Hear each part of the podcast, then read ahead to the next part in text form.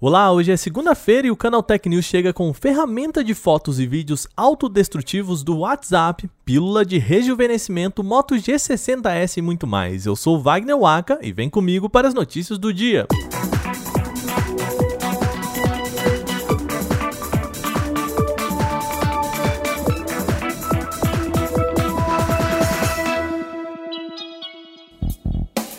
Vamos começar o programa com novidades sobre o WhatsApp. O mensageiro começou a liberar uma nova ferramenta que permite o envio de fotos e vídeos que se autodestroem. A novidade funciona assim: quando uma foto ou vídeo autodestrutivo é enviado, o receptor pode ver aquele conteúdo somente uma vez. Depois disso, há só uma indicação de que o conteúdo já foi visto sem poder acessar novamente o arquivo. A mídia também some automaticamente caso não seja aberta depois de um tempo que foi enviada. A proposta é dar mais segurança para fotos e vídeos sensíveis que o usuário não queira que a outra pessoa mantenha em seu aparelho. Contudo, aqui vale um aviso, tá? Diferente do que a gente vê em Telegram, Instagram, Snapchat, o WhatsApp não avisa se o destinatário tira um print da tela. Então a dica, gente, é não confia totalmente nessa ferramenta, tá? O recurso inicialmente está disponível apenas para as versões web e desktop do WhatsApp e não há uma precisão para quando também vai chegar uma versão mobile. Imagine você uma pílula que evita o envelhecimento. A organização que administra as forças especiais dos Estados Unidos, chamada SOCOM, quer iniciar testes para uma pílula do rejuvenescimento.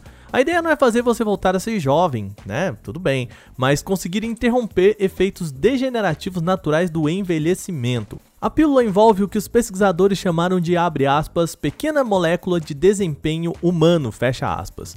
Os pesquisadores querem pegar essa molécula e transformá-la em um tipo de suplemento alimentar com benefícios para o corpo humano.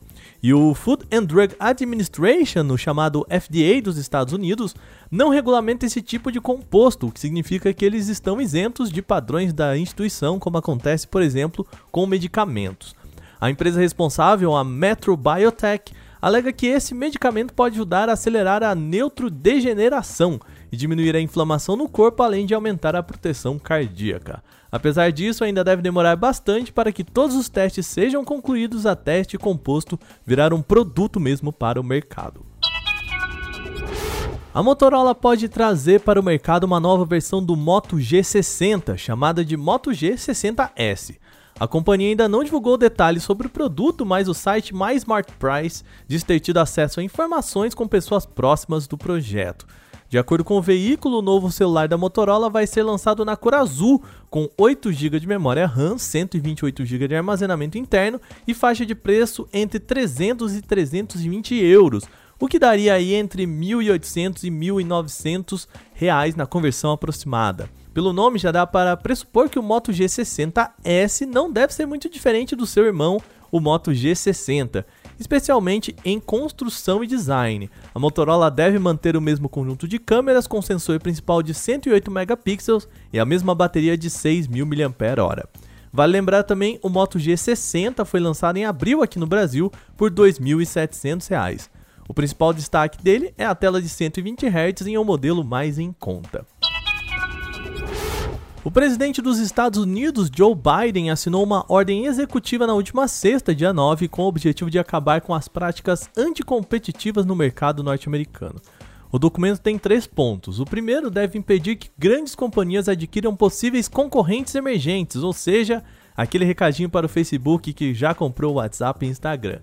O segundo ponto diz respeito à vigilância e ao acúmulo de dados dos usuários por parte de grandes plataformas. As novas regras devem restringir como os gigantes podem usar esses dados em competição com empresas menores. O terceiro ponto também é uma cutucada no Facebook. O documento prevê normas proibitivas contra métodos de concorrência desleal no mercado online. Esse é um jeito bonito para dizer que eles vão evitar que gigantes imitem recursos ou aplicativos de companhias emergentes. Em suma, o que o Instagram adora fazer por aí, como fez com o Snapchat e também com o TikTok. O documento foi assinado na última sexta com uma série de mudanças do governo, entre elas essas que a gente disse aqui no setor de tecnologia. A ordem é uma nova diretriz para como órgãos do governo devem vigiar as gigantes. A Virgin Galactic, a empresa espacial privada fundada por Richard Branson, fez sua primeira viagem tripulada abrindo as portas do turismo espacial. No último domingo, dia 11, Branson se juntou a outros cinco tripulantes para a 22ª missão suborbital da empresa. De acordo com a companhia, o voo foi um sucesso e mostrou que o avião espacial VSS Unity está preparado para levar futuros turistas ao espaço. Este foi o quarto voo tripulado já feito pela Virgin, mas o primeiro a levar uma tripulação completa composta por dois pilotos e quatro especialistas da missão. A missão aconteceu da seguinte forma: um avião com a nave a bordo atingiu altitude de 13 km e de lá liberou a nave para que ela seguisse ao espaço.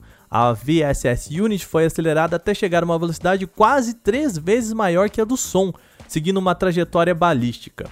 Os tripulantes então puderam flutuar pela cabine por cerca de 4 minutos, aproveitando também para admirar uma bela visão da Terra a uma altitude de cerca de 86 km. E Branson ficou tão empolgado que falou isso aqui, ó. Dá uma olhada. Para todos vocês aí embaixo, eu era uma criança que olhava para as estrelas. Agora eu sou um adulto em uma nave espacial, junto de muitos outros adultos maravilhosos, olhando para baixo e vendo a nossa linda Terra. Em comunicado, Branson comentou que a missão da empresa é tornar o espaço mais acessível a todos e disse estar honrado em testar a experiência dos clientes. Quer saber todos os detalhes desta missão? A gente tem uma reportagem completinha lá em canaltech.com.br. Nosso programa está chegando ao fim, mas antes de a gente terminar, tem mais um recadinho. A gente precisa lembrar vocês que estamos lá no top 10 do prêmio Influence.me que escolhe os melhores sites da internet. E nesta segunda etapa, como a gente até já comentou aqui, eles vão escolher os top 3 e claro, a gente precisa de vocês. É o seguinte, até dia 8 de agosto, tá chegando, tá? Você precisa entrar em votação.influence.me e votar no canal Tech. O, o, a URL é a seguinte: votacal.influence.me, votação sem a e o acento, ponto influence com y no final, ponto me. Aí você entra lá, vota no Canaltech para a categoria de tecnologia. Você pode votar só uma vez, mas a gente sempre lembra, você pode chamar quantas pessoas você quiser para votar também. Então contamos com vocês para colocar o Canaltech no top 3 do prêmio Influence Me. Antes de fechar por hoje também, sempre lembramos que você pode enviar comentários, sugestões e críticas sobre este programa para podcast@canaltech.com.br. Manda o seu recadinho falando o que você quiser sobre o nosso podcast. Lembrando também, deixa recados nas redes sociais que o pessoal sempre passa pra gente. Este episódio foi roteirizado, editado e apresentado por mim, Wagner Waka, com a coordenação de Patrícia Gnipper. O programa também contou com reportagens de Igor Almenara, Natan Vieira, Victor Carvalho e Daniele Cassita. A revisão de áudio é da Mari Capetinga. Agora a gente vai ficando por aqui nesta segunda. Uma boa noite. A gente volta amanhã com mais notícias. Até lá!